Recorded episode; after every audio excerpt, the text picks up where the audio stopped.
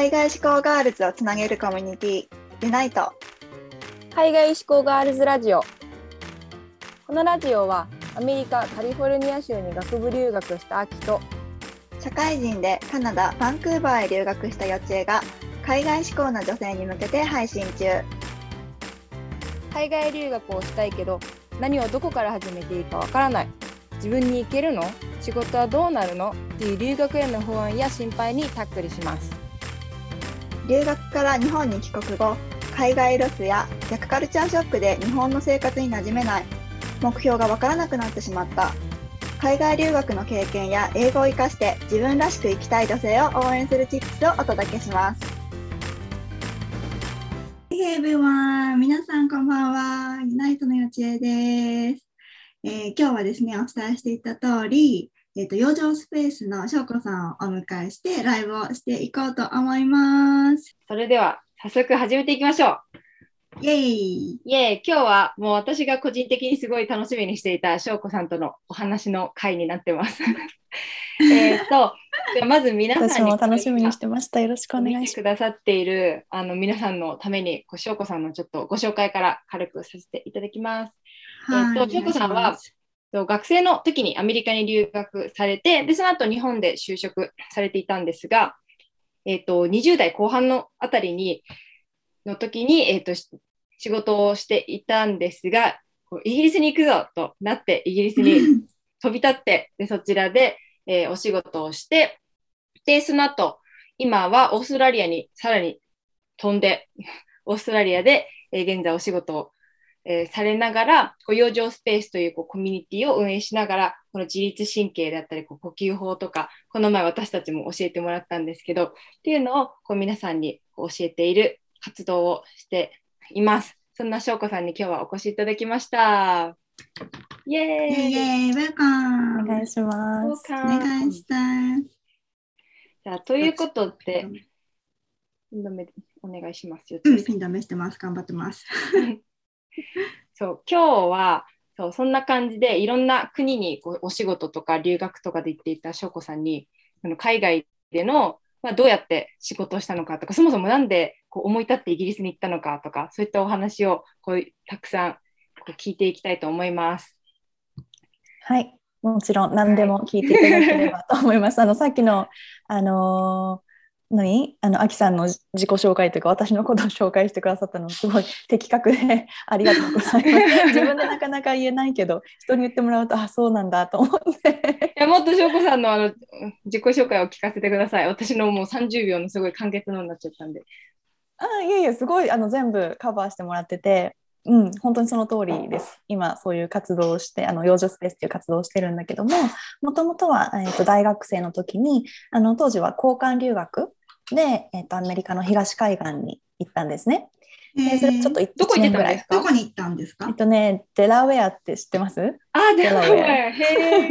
ぶどうしかわかんない。あそうなのかな？私もねぶどうしか知らなかったんですけど東海岸であのー、なんだかなメリーランドとかニュージャージーとかフィラデルフィアとかあの辺りに小さい州があるんですよ。うん、そこがあのあんまり知られてないんだけどあの デラウェアっていうところのデラウェア、えーと、大学っていうところがあって、まあ、そこに、うん、あの留学をしたんですね。うん、で、えっと、交換留学だからそれはもうあの学部生として留学して大学で、えっとうんといつの3年生に留学したのかな。うん、で日本に帰って日本の大学を卒業してそれから就職をして、えー、っと福岡で最初働あの私福岡が地元なんですけども、福岡で働いていて、えー、2年くらい新卒で働いた後に東京に行って、まあ、そこから、えー、30歳の時年まで、うん、東京で働いていてで、えー、その当時は、えーと、金融とかね外資のペイメントと、まあ、フィンテックって言われる今その、ファイナンシャル系の、えー、仕事をしたんですけどでそこから、えー、30歳の年にイギリスに渡って4年半ぐらいイギリスに住んでたんですね。うん、でその後に、えー、去年の末もう少しでね1年になるんですけどシドニーオーストラリアに移ってきたっていう、うん、流れ流れて少し日本に近づいたっていう感じです。うん、まあ、ちょっと最近なんですね。早いね。うん、そうなんですよ。もう1年近く経つんで、うん、そうまだ本当にね、パンデミックの真っ只中、一番ちょっと大変な時、うん、に来たんで、ちょっとね、で、今、シドニーってパンあのロックダウン明けたぐらいなんですね。100日ぐらいロックダウンだったから。うん、えー、そんなにそうそう。だから365日のうちの100日とあとはあのオーストラリアに着いた時に2週間のホテル隔離っていうのがあってもう強制隔離、うん、あの窓も開かない扉も開かないところで、えー、隔離、牢獄、うん、そうそうそうそう。まあ ホテルなんだけども、うん、そういうことをやってたのであの実際にオーストラリア、まあ、シドニーの街に出て生活してるのは結構短いんですけど期間としては1年近く、うん、もういますね。うんえー、いや、シドニー、シドニーというか私、オーストラリアがすごい好きで、もう絶対そのうちオーストラリアに住むっていう計画を今練ってるところなんですけど。ねそう、オーストラリアはいいですよ。ね、気候とかもそうだし、なんか人の雰囲気とかもすごいいいなって思ってて、うん、なんかみんな柔らかいっていうか、すごい気楽に生きてるみたいな。感じがすごい好きなので、そう、あの、なので、オーストラリアの、オーストラリアのそういう生活のちょっとお話も聞きつつ、なんかやっぱり、こう、私たちのあのユナイトのフォロワーさんでも、こう社会人留学したい方とかたくさんいるので、そもそも、うん、あのやっぱりこうしばらく東京でこうがっつりとフィンテックの、ね、フィールドとかで働いてでその後にこう30になって海外に行くってすごく勇気のいることだと思うんですよね。エキサイトすることだけどその反面やっぱりこうずっと長年会社で働いてきてそれをやめて海外に行くってすごい怖いことでもあるかなって思うのでぜひなんかそこの背景を背景とか、まあ、なんでその長年働いた会社を辞めてイギリスに行こうと思ったのかとか、ちょっとそこのまず序盤の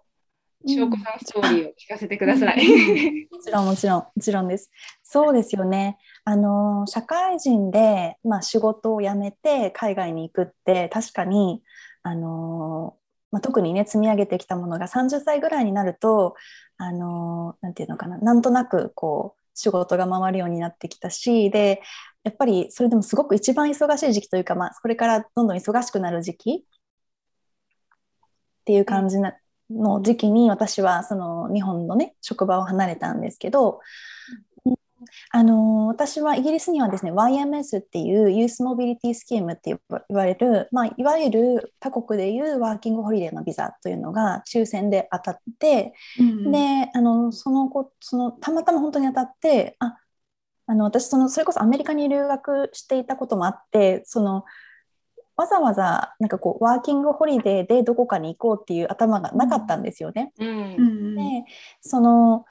ワーキングホリデーのビザ自体も調べたことが一切なくてだから他の国その例えばオーストラリアもニュージーランドもカナダもあるのかな？カナダもある。もあります、うんうん、でそういうのに全然疎くって情報が。で仕事も忙しかったしあの、全然だったんですけどあのふとしたきっかけでそのあのワーキングあ違う、えっと、ユースモビリティスキームっていうあのそのビザのことを知ってまあ応募してみたんですよ。うん、そしたら当たっちゃったんですね。なかなか当たんないからね。年間1000人ですからね、うん、上限が。そうそう。なんかそうらしいんですけど、う。ん、そうそう。だけど本当にたまたま当たってでそれの時がちょうど30歳までかな？30歳の誕生日までに応募できるとかそんな多分感じだったと思うんですけど、ね。うんうん、でそうなった時に、えー、っとその現その時当時の職場は、まあ、外資のそのフィンテックの会社だったので、まあ、海外出張があったりとか、まあ、あの同僚がねあのいろんな多国籍の人だったりっていうことを、まあ、東京でやってたんですね。うん、であのただねもともと私遡ると大学の時に本当はイギリスに留学したかったんですよ。へえ。そうなんだ。なのになんでアメリカにそうでもね。そうそうでもあの大学の交換留学ってその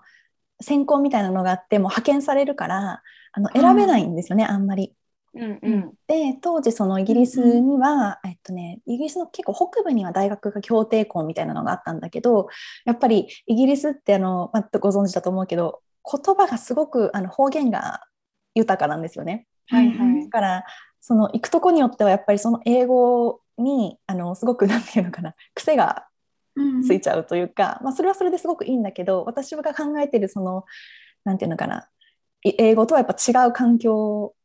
だったんですよね。そのイギリス英語ってよく聞くものとは。だからそれあの比べて考えた時にあそれだったら東海岸に住んでヨーロッパにあの休みの時に遊びに行けばいいみたいな感覚で、アメリカを選んだんですよ。うんだけどその30ぐらいになる時にそれが当たっちゃったからあじゃああの今だったらいけるなと思って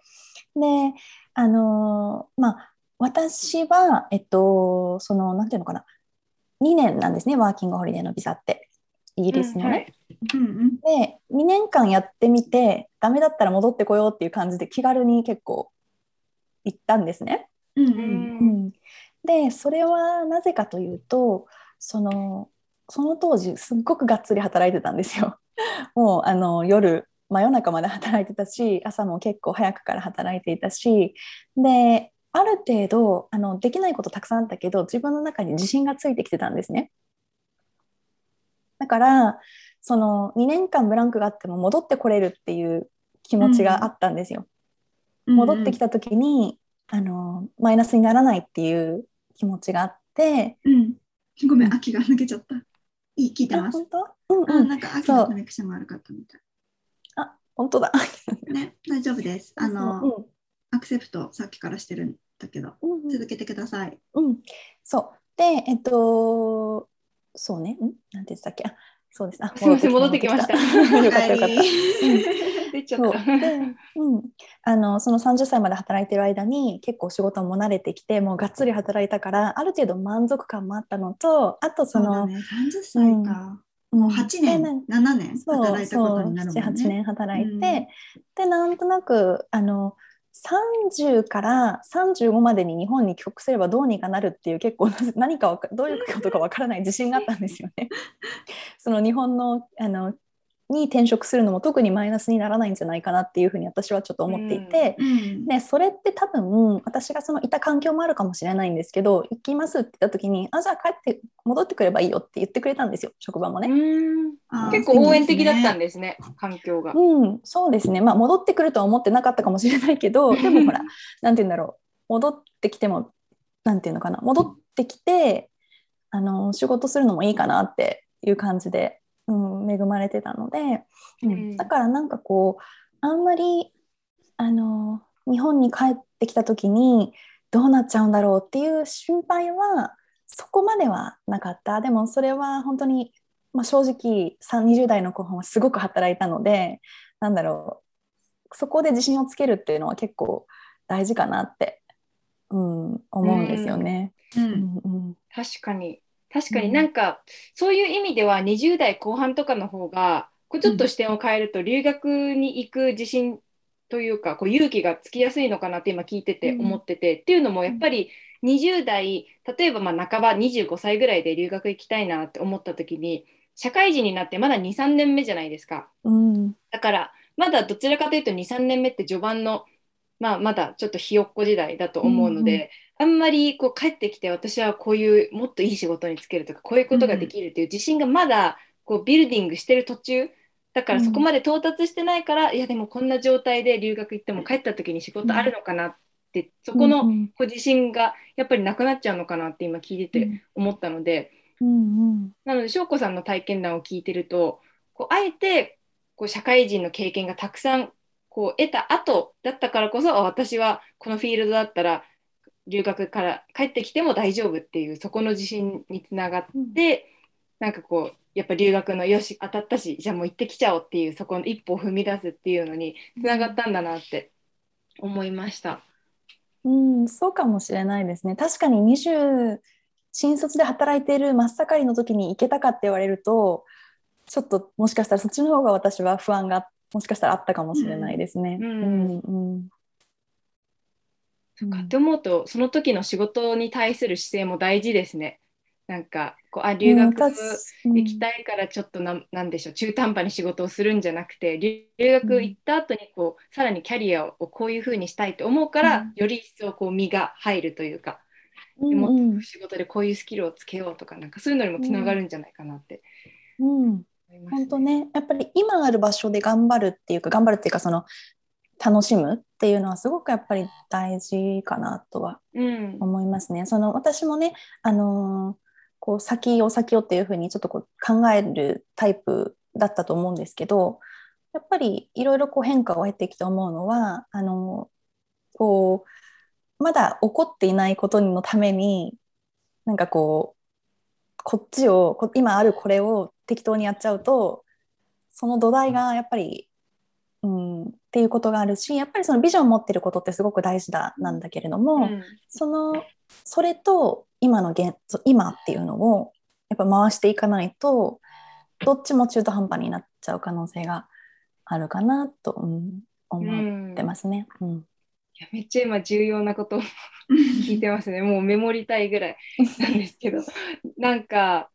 そうごめんなさい。ちょっと私の話になっちゃうんですけど、私もまた留学行きたいなと思ってるんですよ。うん、前アメリカ行ってて。でも今度はアメリカじゃなくて違う国にちょっと行きたいなと思いつつそれこそちょうど私も次の来月であの29歳になるんですよ。だからちょうどその、まあ、YMS とか、ワーホリとかも、ボーダーラインに今いるわけで、うん、これがなんかそういうワーホリで行きたいんだったら、まあ、今がラストチャンスなんだなと思いつつ、うん、でも仕事もあるからでしかもちょうどこう軌道に乗り始めてる時なので、うん、ちょっとどうしようかなっていうやっぱ葛藤とかもあるので、ね、なんかそういう人も多分フォロワーさんとか聞いてくださってる人にもいるんじゃないかなって。そうですよね。すごいそう、うん、勇気がもらえる話だと思います、ね。うんうん、なんかそのはちなみにどこの国に行きたいの、うんうん、すごい気になる。私はオーストラリアか、うん、でもイギリスがイギリスもいいなと思っててイギリスかドイツ。ドイツ？へえドイツはまた英語つながつ通じるから。へえそうだベルリンとかはね、結構アートのところだし、私も友達ベルリンにいたけど英語全然通じるって言ってたけど、うんうん、他の地域はちょっとドイツ語って感じだね。ね、ちょっと田舎とか行っちゃう北欧とか英語で全部プログラムやってる大学多いから。あそうですよね、うん、あの結構北欧行きたい、うん、北欧の国は、うん、あのデンマークもフィンランドも多分スウェーデンも英語で全然平あの平気っていうのはその学校も授業も全部英語のところが多いので、うん、いいかもしれないしでも楽しみですね。うん、うんそうそうなんですよ。ちょっと怖いっていう気持ちもありつつ、うん、でもまだまだそうこれからできることたくさんあるなって思ってその予知がさっき言ってた社会人だからこそこういろんな選択肢があって、全部自分で自由に決められるっていうのが、うん、まさにこのことだなって思ってて、やっぱ学生の時、まあ、私が大学生の時とか周りの留学してた子とかも見てもやっぱりこれ日本で働くっていう前提での留学だったから選択肢がすごい限られちゃってたと思うんですね。うんうん、あこれは日本の例えば日本でこういう企業で就職するのには活かせないからこういうのはやらないとか逆にこういうのは活かせるからこういうのをやるとか、結構それで選択肢はあると思いつつもすごいこうちっちゃな選択肢の中でやってたんだなと思って、そう思うと今だったら、ね、それこそこれから私が例えばワインのソムリエになりたいとか言ったら それは止める人はいないし、うん、そうだよ。何でもできるじゃんとか思って。うん、そう大人の方が選択肢ね、うん、何でもできるよね。うんうん、あとなんかこう掛け合わせることができてくるからその今やってる仕事とそのじゃあソムリエならソムリエで、うん、あのでもビジネスの経験のあるソムリエってやっぱりいいと思うんですよね。なんかこう、うん、うん、掛け合わせることができるようになってくるのが多分30代以降かなって。確かに、うん。へえ。なんかそこで言うとその翔子さんはフィンテックにいたわけでで、イギリスに行った後は大教育高等教育機関とか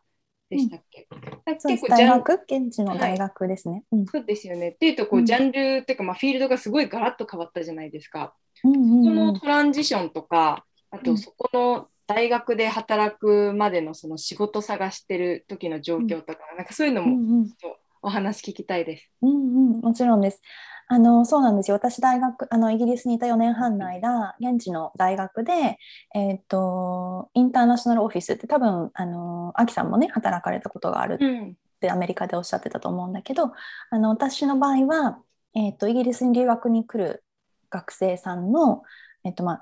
採用っていうか大学のセールス部門なんですよね。その結局留学生にそうそう。大学にその来てもらうこと。そうそうそう。大学に来てもらうことがそのファあの機能なんですよ。そのインターナショナルオフィスのね。っていうのはこれすごくあの裏側の話になりますけど大学って留学生がいないと成り立たないんですよ。そうです、ね、なぜかというとあの費用あの学費が2倍から3倍あのかかるんじゃないですか。留学生としていくとね。うん、ってことは大学もやっぱり今も結構いろいろ厳しくってあのそのう、ま、あの大学を回していくにやっぱりその辺のあの経済的なことも関わってくるんですね。うん、で、まあ、私はそのインターナショナルオフィスっていうところであの残念ながらね日本対応とかっていう感じではなかったんですけどやっぱ日本人学生少なかったからだからあの国はちょっと関係なくであの留学生の採用採用っていうかまあだからセールスですよね。その、イギリスならイギリスでどこの大学にいろんな大学があるのでぜひうちに来てほしいっていう。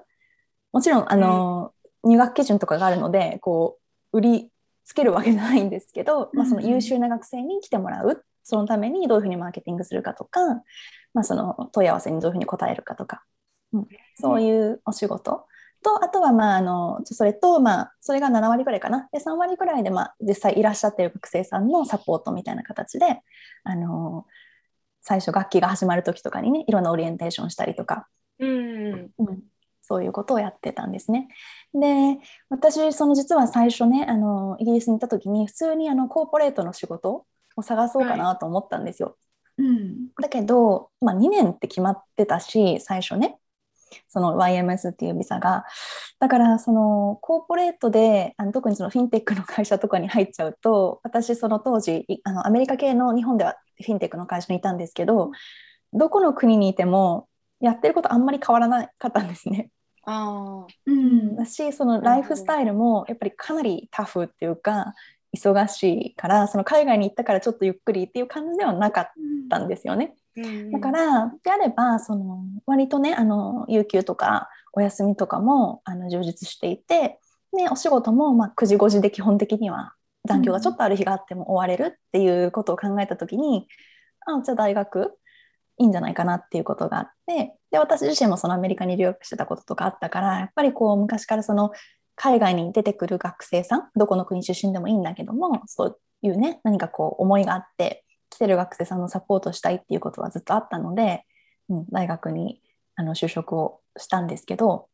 同時にあの当時はだからコーポレートの日系の製造業とかも面接受けたりしたんですよね。あの外資ってなんかそう海外にある日系企業ってやっぱあのなんだろうメーカーさんとか多いから。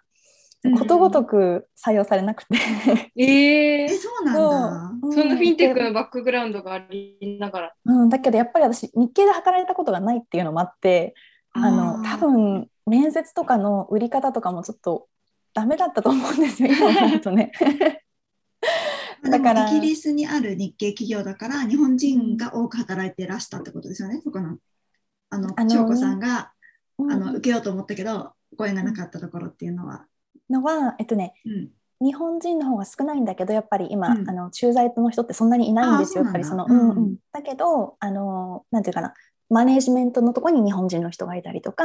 まあ、年に何回か駐在の人が来るとか多分そういう感じ？うんうんうん、でなんかやっぱり私海外に出たら何かでこう日本自分のルーツと関係あることしなきゃみたいな感じで自分の職種とかっていうことは一切置いて全く関係ない駐在員の方のなんかサポートをする仕事とか、うんうん、そういうところに応募してたんですね。なんかブロックがあって自分の中に。はいはい、そう。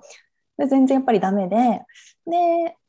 あのこっちの大学を受けたらすんなり行ったので、うん、あじゃあまあ、うん、あの楽しそうだしいいかなと思って、うんそうそう。そこでキャリア転校したっていうのがあって。えー、うん、じゃあそれから、えっと、イギリスでその大学で働いてからは今もそういった大学関係のお仕事を続けてるんですか、うん、そうですね、えっと、10月から実はお仕事始めシドニーで始めたんですけど、うん。はい、それも同じようなお仕事シドニーの大学にある、えっ、ー、と、なんていうのかな。ああ あのー、そう、シドニーの大学にある、えっ、ー、と、なんか学生サポートみたいな。うん、なんか学生の、うん、今、リモートワーク、完全リモートワークなので、あの学生さんもね、うん、だからそういうのの問い合わせとか、まあ、いろんなケアっていうようなところで今働いてます。うん、うん、なんかそのイギリスでそのえーとまあ、教育というか高等教育機関に働いてたっていう経験を生かしてこうなんかシドニーででも働きたいなって思われたんですか？そうですね。うん、うんうん、で、あのーなぜねその高等教育っていう、まあ、 higher education って言うんだけどそこにいるかっていうと、うん、もう一つ理由があって、うん、えっと、私あのイギリスに移ったと同時に自分も学生を始めたんですよ。うんうん。うん、だからやっぱりそのねフィンテックとかファイナンスの会社で働きながら自分も学業をやるっていうのはねちょっと時間的に難しいしエネルギー的にもそうですよね、フィンテックなんて本当眠れないですもんね、うん、もう終電ぐらいとかなんかそんなイメージあります。うん、だからそういう意味もあって、まあ、その学生自分も学生だしその大学で働くと、まあ、働いてる大学と勉強してる大学は違ったんだけどだけど何て言うのかな。割とこうあのそういうことにも学校の方も理解があるというか、まあ、その職場の方もね私がこうダブルワークしてるっていうのも、うん、割と理解があったしであのその勉強をシドニーでも続ける予定なので、うん、そういう意味でまたあではであればね大学で働いていれば、うん、いいかなっていうふうに思ったっていう感じですね。うん、確かに海外の職場ってこうすごいなんでしょうね。社会人になってまた学生やるっていうのが結構当たり前のこうノームアクセプタブルなノームって感じがしますよね。うん、うん、そうそう。そういう人たくさんいるしあの、うん、割と日本ってあの大学院に戻る時に割とストレートで行く人の方が多いんじゃないかなと思うんですけどでもそうですよね。フル絶対フルタイムですよね。だけどそうじゃない人の方が多いからうん、そうそう。だからパートナータイムにもできるし、だから私は2016年から勉強を始めて、今5年目だけどもうずっとパートタイム、うんうん、で8年ぐらいかかるかな？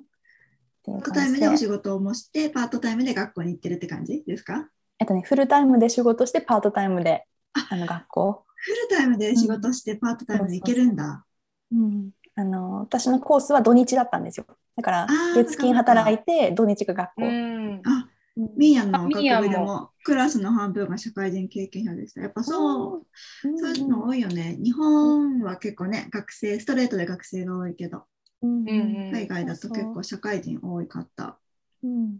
そうなの。私、大学院行ってた時も半、やっぱ半分は社会人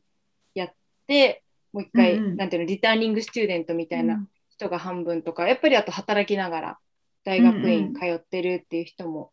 そう結構いたから、本当フルタイムでやってる人の方が、まあ、珍しくはないけど、でも、うんうん、本当に半々ぐらいだった。ああ、そうなんだ。日本はね、なんか結構フルタイムの学生で、なんかバイト ちょっとしつつみたいなイメージがやっぱりね、強いバイトもできないぐらいじゃない？なんかみんなさ、日本の大学院生、うん。なんか全然バイトもできないぐらい忙しいみたいなの聞いたけど。私、陰性の友達一人ぐらいしかいなかったから分かんないけど、その人は、ね、家庭教師やってた。あ忙しそうにはしてたけどね、なんか研究とかさ、論文とか。はいはいはい。やっぱり2年って厳しいんですよね。すごい短いんですよね。でもイギリスの大学院って1年だから基本。もっと短い大変。超いいですね。そうそうなんですよ。もう最初からもう論文の、数ヶ月後にはもう論文のことを始めなきゃいけないから。わそうね。だからイギリスって学部が3年だし基本。だからもう4年で大学院まで卒業しちゃうんですよ。うん、だからすごく若いんですよね。じゃあ結構学部もこうインテンスな感じなのかな、うん、どうだろうあのね結構ね大学に入る前が割とインテンスみたい。あ高校がですか？高校の時にもう全部科目とか絞り込んじゃって、うん、あのリベラルアーツみたいなのがあんまりないんですよアメリカみたいに。うんうん、だからもう学部1年生で専門的なことを勉強し始めるからそれの前の段階はもうこだから日本でいう高校3年生みたいなところで割ともうその例えば、まあ、ちょっと極端な話哲学をやりたいんだったら哲学をもう割と高校3年生でやり始めてるって感じ、うんうん、だから結構ね面白いですよ。うん。全然教育の学校も3年とかじゃなかったでしたっけ？大学。オーストラリアはね、えっと、3年で卒業できる学部もあるしあのそこにオーナーつけて4年とか、うん、うん、学部内容にもよるかなと思うけどイギリスよりは4年のところがもしかしたら多いんじゃないかなと思いますね。うん。確かにイギリスはもう本当に学校入ったらもうすぐに専門分野を学び始めて本当論文書いてっていうイメージがあって、うん、アメリカはどちらかというとやっぱり長いですよね。ちゃんとこう、うん、まずどれがいいかなって学なんか選び始める2年間の一般教養からうん。始まるんで、なんかそこもやっぱり選ぶ軸になりますね。うん国によって違う三年ね。それも面白そう。そうそうそう。だから、ナーシングプログラム、確かにナーシングプログラムは、なんかちょっと短い、うんインテンスで三年なのか短いのかな。うんうんうん。かもしれない。で、大体その後にみんな、あのグラジュエットディプロマとか言って、その専門分野、その看護なら看護の専門分野とか、看護プラス、なんかこう、パブリックヘルスとか、なんかそういうふうにこう、割りどんどん積み上げていく感じうんが、なんか、うん、多いような気がして見てますね、今ね。うん。どうなんだろう。まあ、現場にね、そのまま出られちゃうから出てっていう人もいると思うんだけど、結構戻ってくる人もいいんじゃないかな、専門性で。あ、そうですね。確かに専門ほどやっぱりリターニングの人がうん多い感じですよね。そうそうそう。だから、面白いですね、各国でね、本当に。う。うんん。えーそもそ私も、あ、ごめんなさい。私ね、ちょっと、ちょっとこれなんかすごいパーソナルなことかもしれないけど、質問があって、うん。別にあの翔子さん個人にパーソナルっていうかその留学生ってさお金かかるじゃん。でさあの翔子さん働きながらフルタイムで働きながらこうあのパートで学校通ってたっておおっしゃってましたけどなんかそのお金とかってなんかどうやって工面してたのかなと思って、うんうん。やっぱりこう社会人で留学行きたいっていう人は特にあの今度私たちのワークショップでもやるんですけどやっぱりお金のさ心配をされてる方が結構いらっしゃるので、なんか翔子さんの場合は差し支えない範囲でどういうふうに工夫とかされてたのかなって思って、もしよかったらちょっと教えてください。うん、ありがとうございます。えっ、と、もちろんね、そう学費がね、高いから、うんあの、そこは結構考えたんですけど、あの、準備金はああるに越したことはないですね。本当うんに、やっぱり。うん。で、あと、そのビザのタイプによっては、あの、働けないビザのタイプってやっぱあるんですよね。ううんん、私の場合はは、えっと、ユースユースモビリティスキームだったからもうそのうん就業ビザだから、その就業時間が何十時間でも別に良かったんですね。ああだけど例えばそのイギリスに私が学生ビザで行っていたら、うんそのえっと、週に20時間とか決まってるんですよ。とかうん15時間とかビザのあれで。うんうんでアメリカも多分キャンパスでしか働けないとかも多分あると思うんだけど、あのそういう風になってくるとそのできる仕事が限られてきて例えばレストランで働くとかってなっちゃうとかなりやっぱりあの特に物価の高いところに行っちゃうときついと思うんですよね。うん。だから、まあ、オプションとして、まあ、留学をその留学というか、まあね、あの海外に行くときに働くために行くのか何か勉強したいのかっていうのをうまいことこう組み合わせられるようなうん。選択肢を考えた方がいいと思っていて、やっぱりあの経済的に困窮してきちゃうとあの、うん、多分辛くなっちゃうと思うんですよね。楽しめなくなっちゃうから、うん、辛いと思う。ん。だからその日本でもしっかり準備を働いてるんだったら準備をしていく。う。で、うん。その先に例えばまあ期間がどのぐらいなのかわからないけれども、あの働ける状況のビザを、まあ、だからバスは、うん、ユー YMS とかすごくいいですよね、本当に恵まれてるビザ。う。ん。イギリスだけなんだよね、YM さ、うん。あるのが。うん。だからうん YMS だとそう、うん。働きながら勉強ができるビザだからうんうん。どっちかというと働くのがメインで勉強するならどうぞっていう感じだから、うん、だからそこら辺は私は本当に運が良かったのとあとまあ準備金っていうのはその働いてた時のものをうん。しっかり準備しているっていうので、まあ、正直2年くらい勉強だけになってしまっても大丈夫っていうくらいはやっぱり準備してたかなっていう感じかな、うんですね。だからやっぱり経済的なことはだからその最初の話に戻っちゃうんだけど日本でしっかり仕事をしていくこと。あのそれはそのお金を貯めるための仕事ではなくって日本でスキルをつけておくことうん。うん。でそうすることで YMS に行った時にあちらでも、まあ、その自分のライフスタイルを整えられるくらいのお仕事に就ける状態にしておくっていうのがベストはベストだと思います、うん。一応その精神的にもね。確かうん。にそうですよね。そうそうめちゃめちゃ参考になるね。ね、ちょっと今、メモ取ろうと思ってたんだ。なんかもうすでにメモ取ってるよ。これをちょっとね、ポッドキャストとかでも配信して、リスナーさんの皆さんにこの有益な情報を。そうそうそう。特に私たちのあのユナイトのポッドキャストとかを聞いてくださってる方は社会人がね多いかと思うんですよ。うんだから本当に今社会人であることがやっぱりね有利に働くじゃないですか、うんそのお金を貯めるもそうだし、うん。そのさっき翔子さんが言ったところですごい大事だなと思ったのってやっぱスキルを貯めていくっていうところだと思うんですよね。それがやっぱりお金になるし働いた時に。なんかそこはすごい大事だったけど、どうしてもなんか辞めたいとかお金を貯めることだけにち、ね、なんか注力しちゃうじゃないですか。うんで余った時間は英語で英語の勉強するっていうのもね日本にいると準備の一つとしてや,、やりがちだしやった方がいいけど、うん。でもやっぱりこの働いてスキルを貯めるっていうのもすごい大事だなってすごい長期的に見て、うん。めちゃめちゃあの納得っていうかすごいハッと思い出させてもらったからうん。メモしました。うん。あともう一つリアルな話をすると、うん。その私がいろいろこうイギリスで日系の会社に応募してみてダメだったところってあるじゃないですか。うん。でねそこのお給料と私が働いてたところの大学のお給料を比べると、うん。30%ぐらい違うんですよ。あのどっちがいいの？イギリスで働いてる方がいいのね。そのイギリスの会社で働いてる方が。えー、んそうなんだ。えー、そうだから嘘っていうの。そう。でなぜかっていうと、あの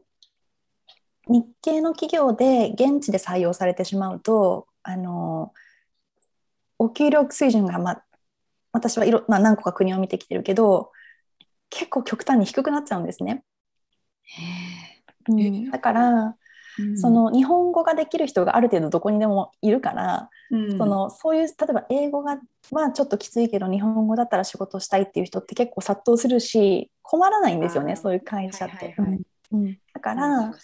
であのそういうふうなとこに入って、まあ、それが全然悪いって言ってるわけじゃなくってうん。すごくいい環境のところもあると思うしやっぱり日本とのつながりがあるっていうことあとはまあ日本を代表して働いてるわけだからうん。海外で、私としてはすごく、うん。あの素晴らしい仕事だと思うんだけど、うん。ただその学業をじゃあ一緒にやりたいとかってなった時にそのそそのライフスタイルはちょっと難しいかなっていうふうに正直思ったこともあったんですよ。うん。だからその日本人であることを生かし私はねこれはあのすごくもったいないことだと思う。日本人であることを生かすために日本語と英語を使う仕事っていうふうに探していくとあのすごく特殊な仕事をしてると思うんだけどなぜかあの生活がちょっとあんまりこうなんていうのかな。ライフスタイルによってはあの困窮する可能性がある。同じスキルで英語だけで働いた方が、あのまあ、給与水準が少し高いってことが起こり得るから、だからそこは、うん、ちょっと一つ考え方かなと思っていてあともう一つすごく私が 衝撃だったのがあの YMS のその2年間のビザでイギリスにいた時にあの日本のリクルートメントの会社たくさんあるんですね。日系人を採用とかをする、まあうん斡旋採用してる会社があるんだけど、あのそこに連絡をするとあのなんていうのかなあ2年のこのビザでできるところはみたいな感じで結構狭い紹介しかしてくれないんですよね。うん。でその日本ってやっぱりこう長く働いてくれるってことが大事だから日本の体質ってね、うん。だけどイギリスもそうだし、まあ、欧米って結構どんどんどんどん変わっていくっていう人が多いから、でその中で私あじゃあその YMS のビザだからそのなんていうのかなすごく選択肢が狭くなるんだって最初思っちゃったんですよね。うん。なんだけどあの普通にあの現地の会社であれば働く権利がある人であれば特にあなたがどのぐらいのビザを持ってるかもちろん3ヶ月のビザだったら厳しいと思うんだけど、うん、2年あるんだったら特に何が問題なんですかっていう質問を逆にされたぐらいだったからそういう、うんうん。うんなんかこう考え方の違いもやっぱり2年働いてくれれば十分って多分思ってると思うんですよね。あのその現地の会社はね。確かにターンアラウンドがすごい早いですもんね。うどんどんどんどんなんか人が辞めたりとかクビになったりとか会社あるじゃないですか。そうそうそう。気づいたらあれこの人いなくなってるみたいな。なんかうんいい意味で戻ってくる人がいたり。そうそうそう。だからうんなんかやっぱり日本だと本当一回入ったらなんかや,、まあ、やめられないというか、うん会社側もこの人あなた入るんだったらずっとロイヤルにいてねみたいな、うんずっと長くいてねっていうのがやっぱり前提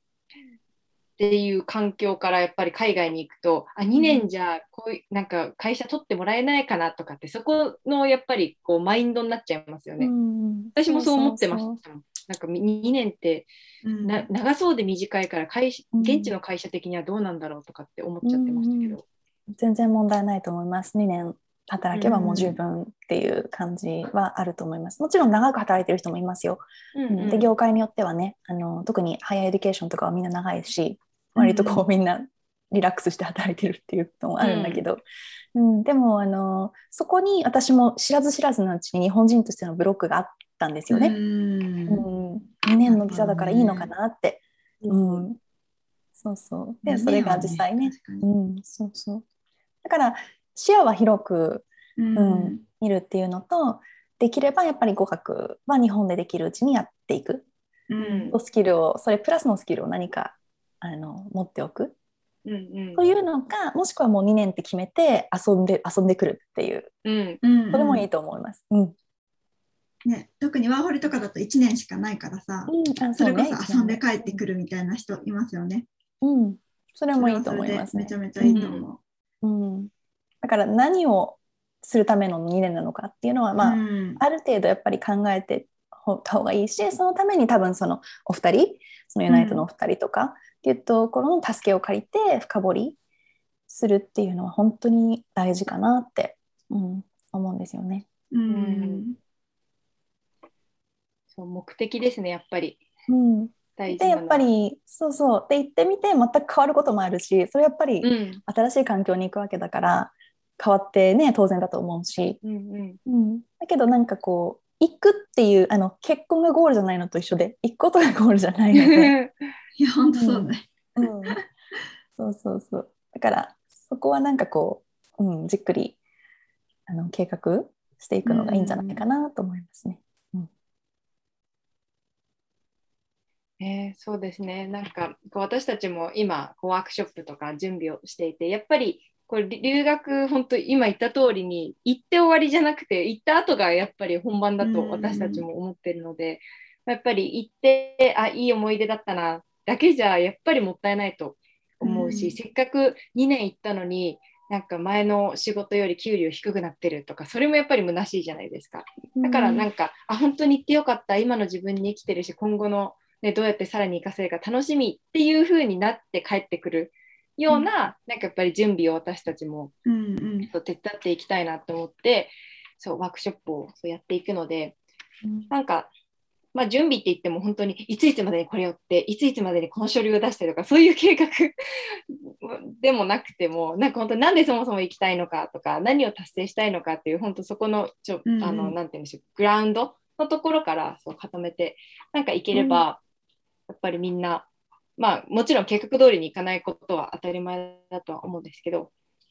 すごいベストオブ留学ができるんじゃないかなってそう私自身、うん、私たち自身もそう自分たちで経験して思ったので、うん、そこは、共有していきたいですね。うん。そうね、あとあのもう一つあれなのがあの思ったのがあのよくね日本であの留学をしようと思ってる人ってなんかその留学してる人のブログを読んだりとかなんか知ってると思うんですよね。でそれすごくあの助かると思うし私も助かってきたんだけどあのなんだろう現地の情報を取りに行くっていうこともやっぱり大事にした方がいいかなと思っていて、うん、で私はなぜかっていうとその YMS からあの永住権に切り替えたんですねイギリスで。うん。うん、だけど日本語のブログを読んでる限りだとそれはできないっていうのをみんな書いてたんですよ。あそうなんだけどそうだけどあの普通にそのイギリスのホームオフィスっていうその外務省みたいなところのホームページ読むとできるんですね。うん、えそうだからねやっぱりその私がその日本語のブログだけを信じてたら結構違う人生になってた。確かに。あもうできないんだって諦めて帰ってきたかもしれないですもんね、うん、そうそうそう。だからそういう意味ではやっぱりこうあの日本人が見る世界っていうのは本当に一部うん、確かに。なのでうん、でそれが日本語である情報っていうのもやっぱり一部だから、うん、でその私がそのイギリスでじゃあそうやってできたからって他の人ができるかっていうのはまたちょっと状況が違うかもしれないしやっぱり本当に自分で取りに行くっていうのは大事だし、うん、まあ、だからそこら辺のマインドもその多分よちえさんとかあのあきさんとかと話してるうちにこうできていくんじゃないかなと思って。私はだから衝撃だったんですよね、その日本語で信じたブログがあれっていう、だからその外務省に何回も何回も電話してあの1人のこと信じられないからね海外だとやっぱり、うん。そういう窓口の人3人か4人は聞かないと。みんな正しいこと言ってるか分かんないから、うん。っていう意味で、うん、やっぱりその現地の言葉ができるに越したことはないしやっぱりうん。一時情報を取りに行く、ううんんうん。っていうのはおすすめしたいなって思いますね。うん。それはすごい生きた情報だね。うん びっくりした。やっぱりこう一人の人なんかこうやっぱりこうブログを書いてるとかインスタを更新してるとか、まあ、YouTube 上げてるとかやっぱりその一人の人の情報だけじゃ不十分ですよね。こうやっぱりいろんな人の情報を集めてで初めてこうちょっと、まあ、全体像じゃなくても、まあ、ちょっとこう広いなんでしょう、範囲で見れると思うのでやっぱり一人の人が書いてる発信してる情報が全てではないのでそこはやっぱりちょっと、ね、気をつけなきゃいけないしあとはこう自分でこう留学行くとかこう現地で働くとかってやるんだったらそれってやっぱりその人自身の responsibility だと思うんですよね。誰もやっぱり調べてくれないじゃないですか。うんうん。そうなんか例えば、まあ、誰か弁護士とかお金払ってやってるんだったら調べてくれるかもしれないけどでもやっぱりこう自分でねやることは自分でこう調べて情報収集とかもしていかないといけないと思うので、うんね、そういったところはやっぱりやり自分でやるって思ったらこうただ言われたことをねそのままうん。こうインターナライズするんじゃなくてこれって本当かなっていうのをやっぱりこう自分でどんどんどんどん行動していくことは、まあ、日本にいてもそうだし海外にいてもすごい大事ですよね。うん、本当ですね。ううん。うん。いやなんかめっちゃすごいいい話ができて すごい嬉しかった結構です。私もなんかこれに関しては熱くなっちゃうところ。すごい聞いてくださった方もね、おやあの役に立つ情報がめちゃめちゃ詰まってたかなって思うので、これもぜひあのポッドキャストもね流したいと思うので、聞き逃しちゃった人、またリプレイも見れますし、ホームあのポッドキャストにも遊びに来ていただけたらなと思います。うん。ね本当すごいいい情報がたくさんあったので、ぜひ聞いてほしいですね。うん。私自身もすごいないんか勉強になることがたくさんあって、ね、今実際に自分がそう留学もう一回行きたいなって考えてるところ なので、うん。そう。ちょっと今日ね聞いた話でまたちょっとワクワク感がそうなんか出てきました。そうリアリティあのがんじがらめにする必要はないのでって思うんですよね。なんかオプションはでもやっぱり想像できた方がいいかなってなんかいろんなこうあこんな可能性もあるんだっていうことを、うん。あのまあ、じ自分にすごくこう自分が箱に入っちゃってるってことは自覚するっていうか、まあ、誰でも私も今もそうだし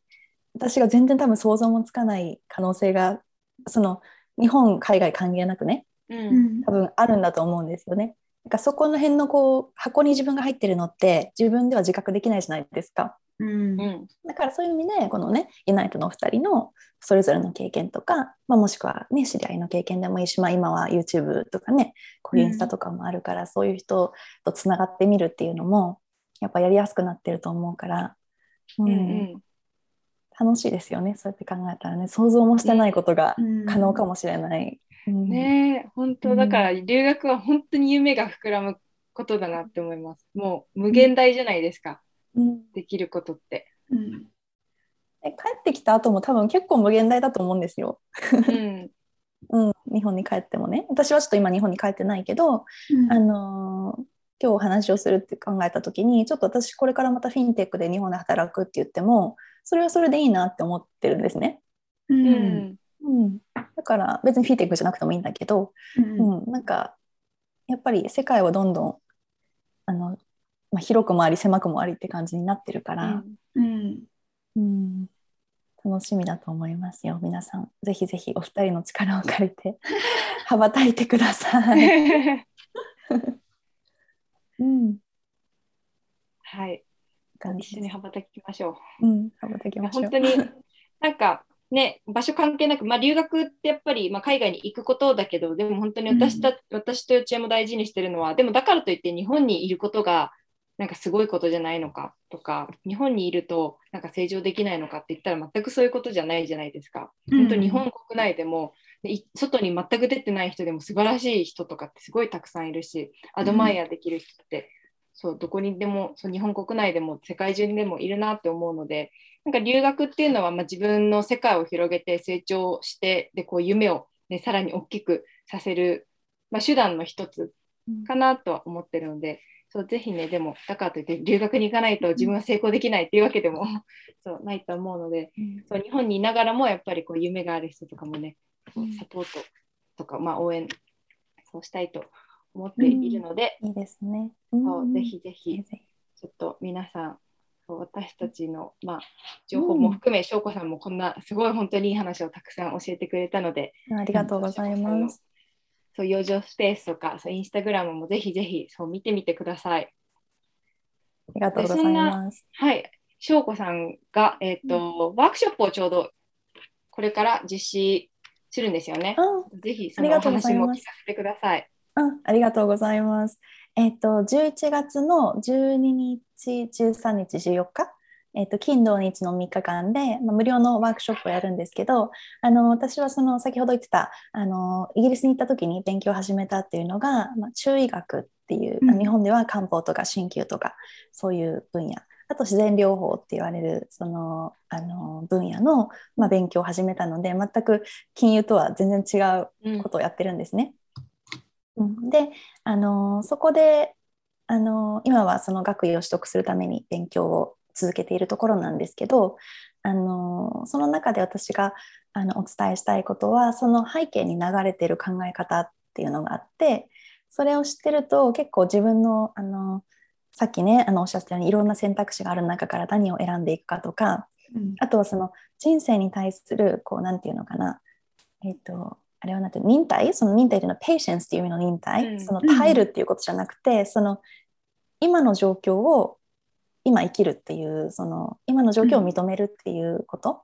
うん、それは自然なことなんで本当はね。そういうようなこう生き方に私はすごく帰っていってるなっていうふうに思うことがあって。で今回年末年始忙しくなる前に、まあ、今週の金曜日からなんですけどあのなんていうのかな。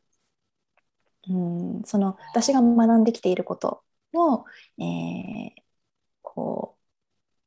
なんか生き方にっていうとすごく大げさなんだけど、うん、あのご自身とねより深くつながっていただいてでさらにその年があのちょうどいいタイミングで明けるのでこの来年に向かって、まあ、どういうふうに自分のエネルギーをこう注いでいくかやその自分の進路についてもそうだし自分の日々の生き方にもついてもそうなんだけどそういったことをねちょっと見直していくというか、まあ、そこにちょっと深く入っていくっていうワークショップをやりたいのでもしねあのこれからあのユナイトでねあの参加されようと思ってる方多分あの割と留学とその中学とか自然療法って、まあ、全然違う話かなって思われると思うんですけど多分あの私たちがこうやりたいことっていうのはそんなに違わないなと思っているのでご興味があったらうん、ぜひぜひ来ていただければあの来年からのこう見通しが少し立つかなって思ってます。うん、うん、ありがとうございます。えっとそのワークショップはお申し込みのリンクとかがあるんですか？うん、どこでその情報は得ればいいですか？あありがとうございます。えっと、私のね、養生スペースっていうアカウントやってるんですけど、そこにあのリンクを貼っているので、プロファイルのところ、うん、そこにあのクリックしていただいて、あのポチッとお申し込みしていただければあの参加方法とかねそういうのがあの、ね、連絡が行くようになっているのでぜひあの見ていただければと思います。はい、ありがとうございます。じゃあ、この、えっと、ライブの後に、またポストをするときに、養生スペースの、あの、なんていうんでしたっけ、アカウント、インスタグラムのアカウント。の名前とか情報を載っけておくので、皆さんぜひぜひチェックしてみてください。うん、あ最後にちょっといいですか？どうぞ。どうぞ。うん、あの私のねお知り合いの方も見てらっしゃるからそのユナイトさんが何をされてるかっていうのと、ワークショップの話もしてもらってもいいですか？あありがとうございます。もちろん。じゃあ、よっちおしゃべりうまいからお願いします。そんなことない。あ、なんだけど。えっと、ユナイあ、見ていただいてる、おかしくなっちゃった、緊張して。見て、あの、今ね、見ていただいてる方、ありがとうございます。えっと、ユナイト私たち、えっと、秋田幼稚園で、あの、留学に行きたい、あの、まあ、海外が気になるっていう方に向けて、あの、留学準備のプログラムを、あの、作っています。で私たちもですね、あの、留学、自分自身も行って帰ってきて、あの結構帰ってきた後に苦労した経験とかっていうのもあるのでそういうことも含めつつマインドセットだったりとか、まあ、留学準備どういうことがそもそもしたいのかっていうところからあの一緒に留学をねみんなの留学を作っていけたらいいなという思いであの今度ワークショップをさせていただきます。でワークショップは日本時間で、えーと、11月15日の、えーと、月曜日からですね、今見てるか分かんないんですけど、あのオーストラリア在住の看護師メンターのミーヤンをね、あの初っ端からダダンとお呼びして ゲストスピーカーとして来ていただいてで2日目からは、えっと、私と秋の2人であの Zoom を使ってやっていこうと思いますのでもしねあのご留学ちょっと興味あるなとかワーホリとかね海外のこと知りたいなっていう人がいたらですねお気軽に私たちのインスタグラムのアカウントのプロフィールのところがあるのでそこからあのお申し込みできるようになってますのでぜひ、ね、遊びに来てもらえたら嬉しいです。皆さんありがとうございました。ありがとうございました。See you. Have a good night. Have a good night. Good night.